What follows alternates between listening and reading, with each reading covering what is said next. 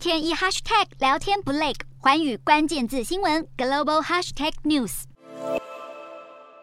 顺风访台，美国众议院议长佩洛西虽然已经离开，但余波荡漾。中国从四号开始围绕台湾进行军演，台海危机一触即发，也引起各国高度关注。尚皮耶还提到，美国已经表明美方的一中政策并没有改变，美方并不希望发生危机。另外，英国外交大臣特拉斯对中国如此激烈的回应表示不赞同。加拿大外交部长赵美兰同样表示，国会议员们确实会到世界各地访问，中国不能以这次访问作为升高紧张局势的理由或借口，并吁请中国缓和局势。而包含英国、加拿大在内的七大工业国集团成员国外交部长及欧盟外交与安全政策高级代表发布联合声明，关切中国的威吓行动，并两次提及各国对台海和平稳定的承诺。声明强调，以访问行程为借口，在台湾海峡发动具侵略性的军事行动毫无道理，但中国显然完全不理会。华春莹还指出，中国连日来通过各个层级、各种渠道，反复向美方阐明坚决反对佩洛西访台的严正立场，但显然美方没有听进去，因此中国军方才会以军演的方式强迫美国正视中方的要求，进行对话。